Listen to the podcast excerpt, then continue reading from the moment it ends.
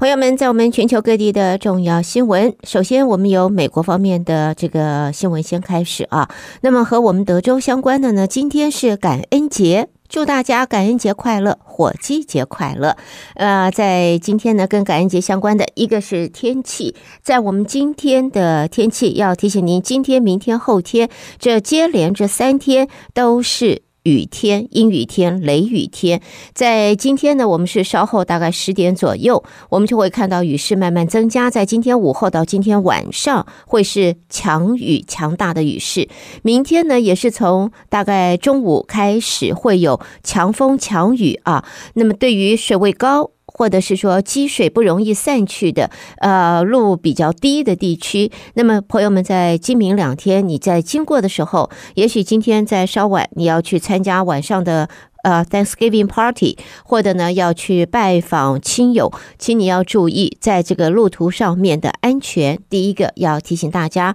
礼拜六的话，我们应该就慢慢看得到阳光，但是在早上我们还是会有一些些的雨啊，还是会下雨。温度的话，今明两天高温都不会低啊。那么低温方面的话，大概在今明两天，我们的低温都靠近七十。十二度，明天稍微低一点。呃，对不起，在低温方面都在六十二度。高温的话，今天有七十三，明天有六十六。等到星期六的时候，温度会降下来，所以提醒朋友们注意一下。那么在今天是感恩节，到底哪些呃商家是开门营业呢？可以告诉大家，在现在开门的啊，在今天仍然营业的，包括了 Kroger。如果你要买食材，买这一些基本的。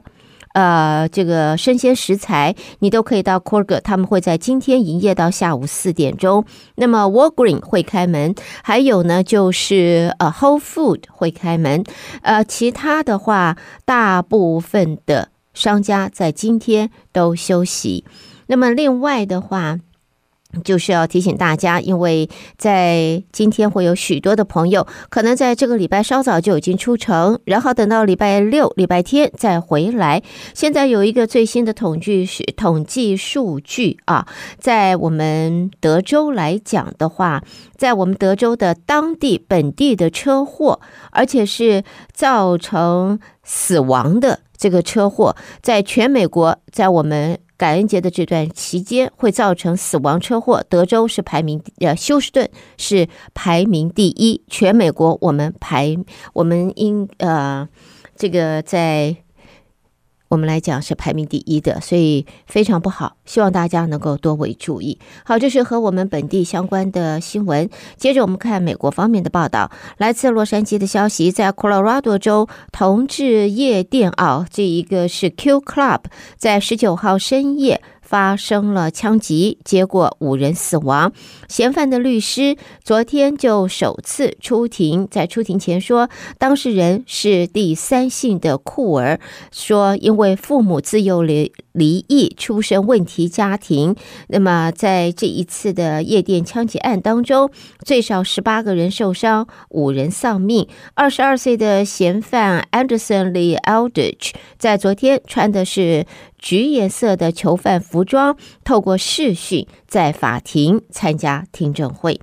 另外呢，在 Virginia 州的呃，这个是 Walmart 啊，在这个 Chesapeake Chesapeake 这个地方发生的滥射案。那么现在晓得这一起枪击事件是造成六个人死亡。那么这呃，凶手则是 Walmart 一名三十一岁大夜班的经理。在挤满感恩节购物人潮的卖场，在这个呃呃前天啊，开枪扫射，而自己也饮弹自尽。很不幸的，在美国近来呢，我们看到很多的这种枪击事件，这是四天来第二起大规模的枪击案。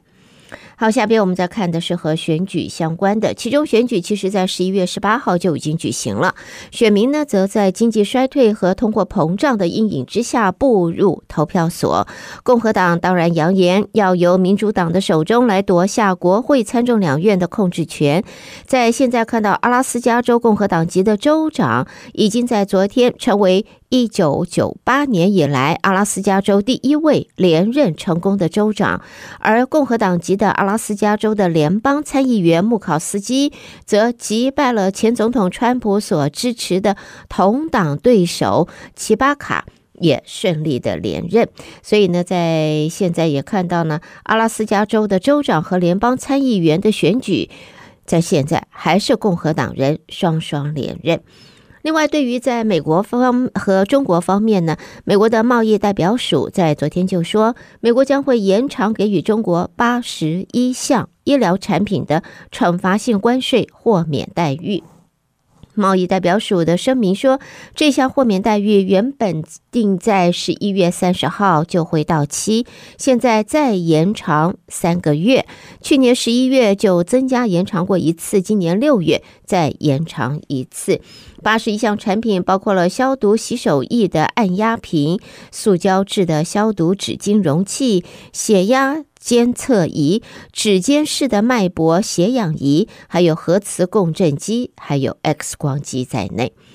另外呢，在五角大厦也在这个表示啊，土耳其对叙利亚北部发动的空袭，威胁到美国方面军事人员的安全。不断升级的局势也危及了多年来打击伊斯兰国激进分子的进展。五角大厦发言人发布声明说，近期在叙利亚的空袭直接威胁到美国人员安全，呃，安全。那么在现在。正在与叙利亚当地合作伙伴一同击败伊斯兰国，监管被关押的一万多名伊斯兰国的成员。除了美国跟土耳其的关系之外的话，现在库德族的议题也同样的在影响到北约历史性东扩方面的进程。华盛顿近东政策研究所也在日前分析，瑞典的新反恐法在明年初生效前，土耳其国。会是不太可能就批准呃瑞典加入北约一事来进行投票的。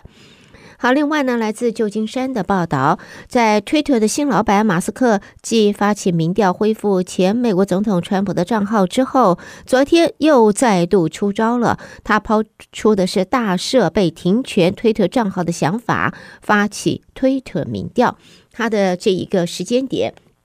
也正好在外界批评他的内容审核标准取决他个人的一时兴起，某些账号可以恢复，某些则不行，而。马斯克则推特表在推文上说，没有处罚或者从事大量寄送垃圾邮件的情况下，推特是否应该对他们实施大赦呢？现在再度发起推特的民调。好，我们在美国新闻最后看到一则和健康相关的，这个是之前有研究显示，COVID-19 的口服药 Paxlovid 能够降低长新冠的风险。不过，研究样本大多都是白人男性。而且还没有经过同侪的审查。美国政府现在批准的是斯坦福大学进行临床试验，研究团队则希望在明年的夏天能够公布相关的研究结果。好的，朋友们，这就是带给大家在美国方面的重要新闻。收听的是德州中文台，我是胡美健。在接下来呢，我们要把焦点转到国际新闻方面，和我一同继续关心。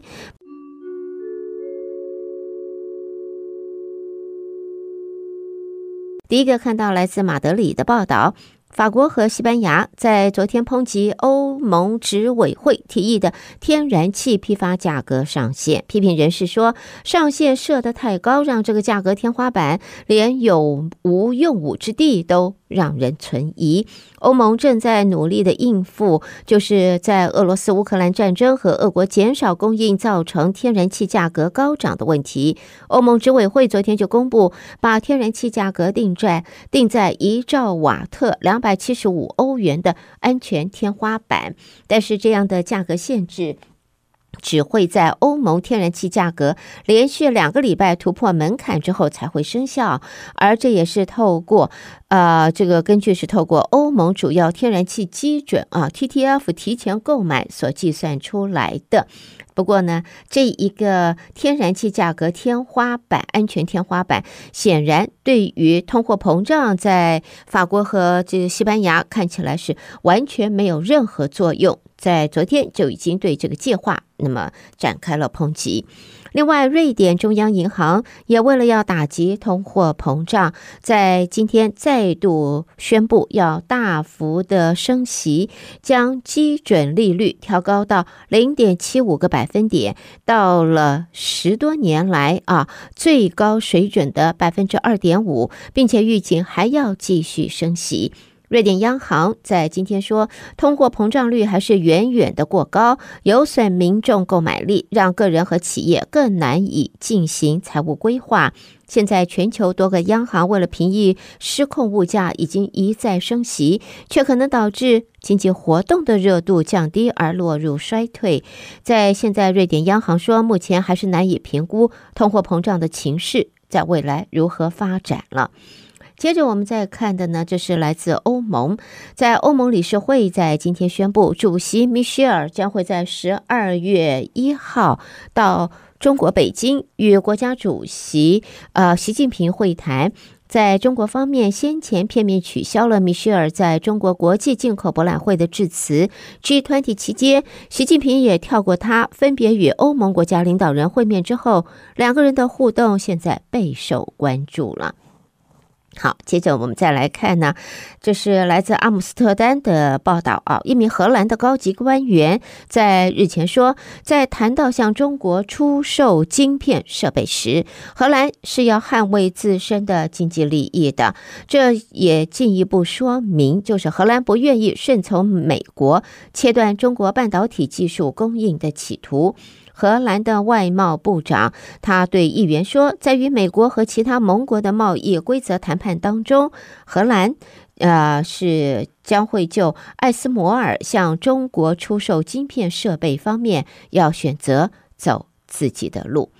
好，接着在亚洲方面，来自东京的报道，日本首相岸田文雄计划明年一月上旬访问华府，与美国总统拜登举行会谈。由美国和日本国防部长及外交部长举行的二加二会谈，则可能会在明年一月中旬也在华府举行。此外呢，岸田也正在考虑要参加瑞士滑雪胜地达沃斯举行的世界经济论坛。那么，日本政府呢，现在正在准备岸田的出访的计划。而在马来西亚方面呢，他的反对派领袖安华现在已经被任命为首相了。那么在今天下午将会向马来西亚的国王宣誓，宣誓之后就就职。马来西亚在十九号举行了大选，但分由安华与从前首相姆慕尤丁所领导的两大主要阵营没有一个取得足够席次组阁执政。安华领导的这个联盟。在大选赢得国会最多的八十二席，而组成新政府还是需要掌握简单多数一百一十二席。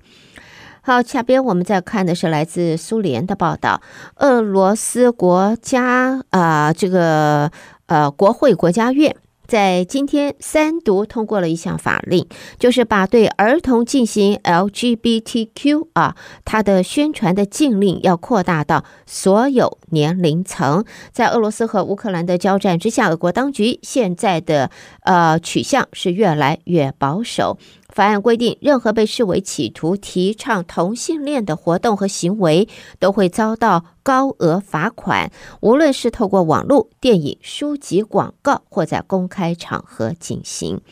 这一项法案还是需要送到俄罗斯国会联邦呃上月和总统普丁批准之后才可以生效。好，另外呢，在这个呃健康方面，世卫组织和美国疾管中心在昨天在联合发布的报告说，受到 COVID 影响，去年全球有将近四千万名的孩童没有呃接种麻疹疫苗。创下了历史的新高，而忧心麻疹疫情有可能会在各国升温蔓延，也呼吁紧速的要赶快去补打，如果没有打的话。好的，这就是带给大家在国际方面的重要新闻。德州中文台，我是胡美健。美国和国际新闻之后，我们接下来关心的是两岸方面的报道。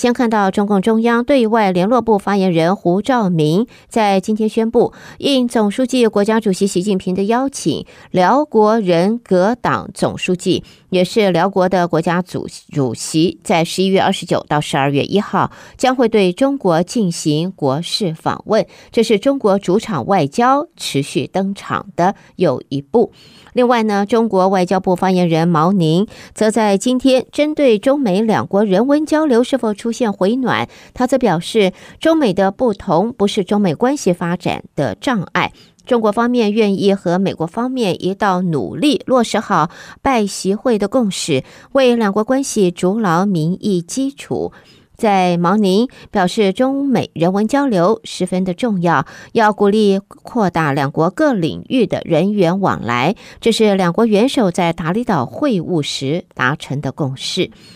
另外呢，也看到国家主席习近平近年呃近来是连续的会晤了多国领袖，专家呢。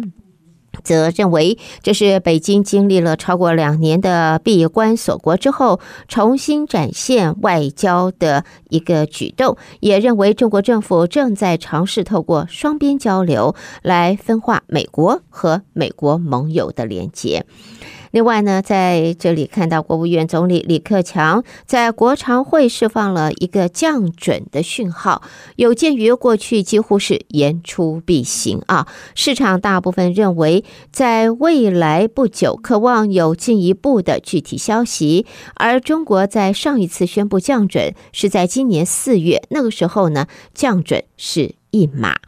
我们继续往下看，疫情方面呢，在北京方面可以看到呢，在这一个疫情又在往上升温了。北京市在昨天新增一千六百四十八例本土感染病例，继续创下新高。越来越多的社区居委会也因此在要求，就是居民们不要离开这这个小区。越来越多的非社区核酸检测点也被关闭，使得民众必须要在社区内接受检测。另外呢，在中国国防部发言人吴谦则在今天宣布，受到 COVID 的疫情影响，原定在二零二零年举行的第十届北京香山论坛，在今年会继续的要呃往下往往后延啊，要继续延期，改以十二月一号到二号举行北京香山香山论坛专家视频会来替代。好，接着我们再看到的呢是香港方面的报道了。针对有国际基金经理说港币和美元挂钩的联系汇率制度可能会被打破，香港金融管理局则在今天重申，不需要也无意改变联汇制度。联汇制度运作将近四十年来。历经了多次的经济周期，即使过去面对大量资金进出，还是运作良好。在香港的金管局指出，过去不时有个别市场人士发表质疑联会制度的言论，而大多大多是基于对制度的误解或自身基金的持仓。金管局对此是不会做出任何评论的。好的，朋友们，这是带给大家在。呃，就是中国方面的重要新闻。收听的是德州中文台，我是胡美杰。在中国的新闻之后呢，我们把焦点转到台湾方面，由台北的新闻主播接棒，继续为您播报。我们一同关心。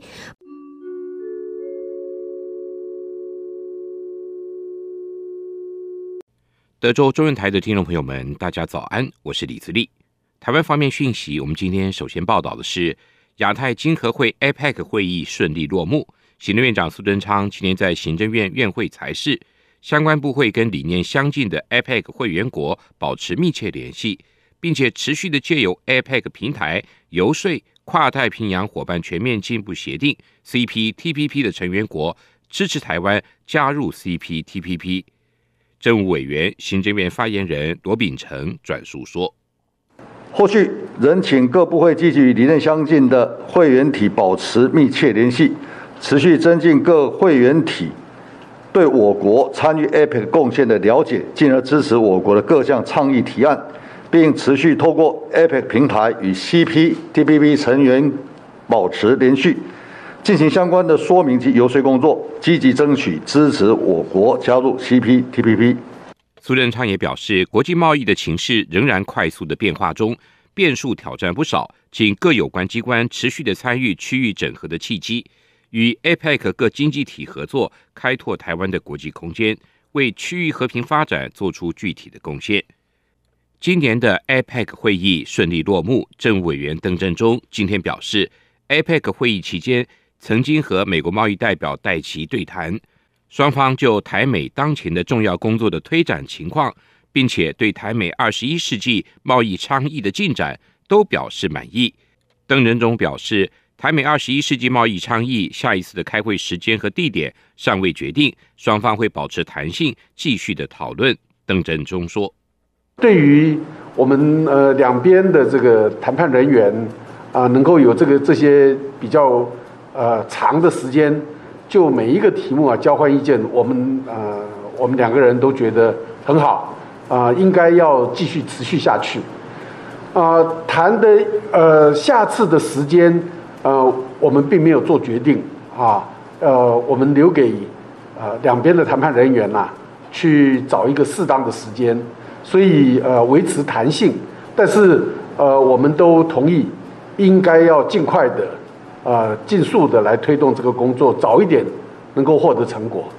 针对 G20 峰会后国际关系变化对我国安的影响，外交部长吴钊燮今天在立法院表示，初步观察台海和平稳定仍要受到世界主要国家高度的重视，但是中国对于台湾的安全威胁以及外交的打压会持续增加。并试图分化西方民主阵营的团结，外交部将会聚焦维持台湾的稳定、供应链的合作等面向，持续的强化和理念相近国家的关系，也会密切关注因应重大跟突发事件，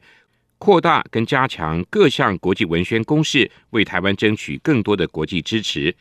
针对中国介入选举的相关话题，吴钊燮会前受访表示。中国有很多方式介入，相关单位都在注意中。他说：“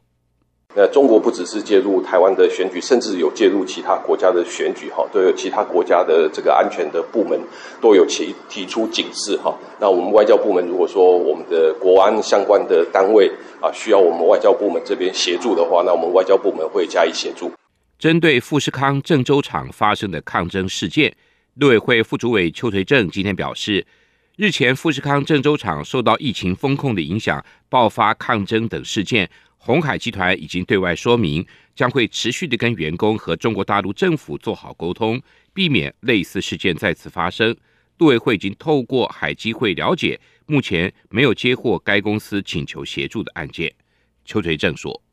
中国大陆动态清零、风控措施，也凸显了中国大陆投资经营环境恶化。”不确定及不可预测的风险提高，将会影响外商跟台商的投资意愿。政府相关机关将持续关